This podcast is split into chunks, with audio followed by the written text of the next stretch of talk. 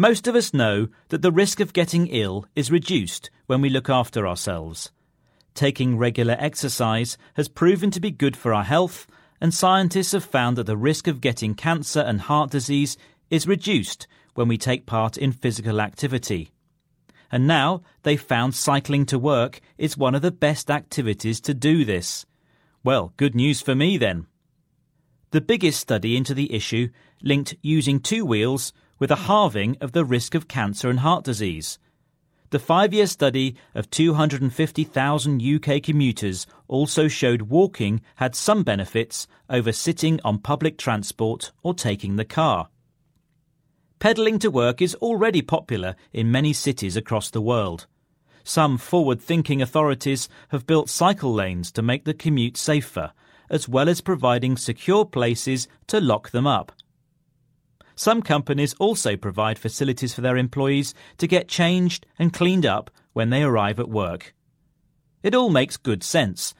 According to people surveyed in this study, regular cycling cut the risk of death from any cause by 41%, the incidence of cancer by 45%, and heart disease by 46%. For me, cycling to work is quicker and cheaper than using public transport, and it's my only form of exercise. And whereas going to the gym to lose a few pounds takes effort and commitment, cycling has just become part of the work routine. Claire Hyde from Cancer Research UK says this study helps to highlight the potential benefits of building activity into your everyday life. Anything that gets you a bit hot and out of breath can help make a difference.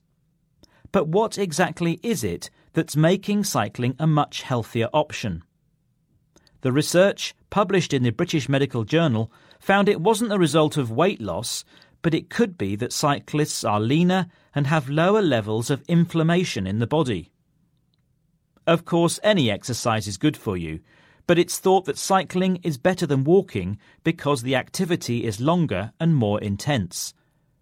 Dr. Jason Gill from the University of Glasgow told the BBC you need to get to work every day, so if you built cycling into the day, it essentially takes willpower out of the equation.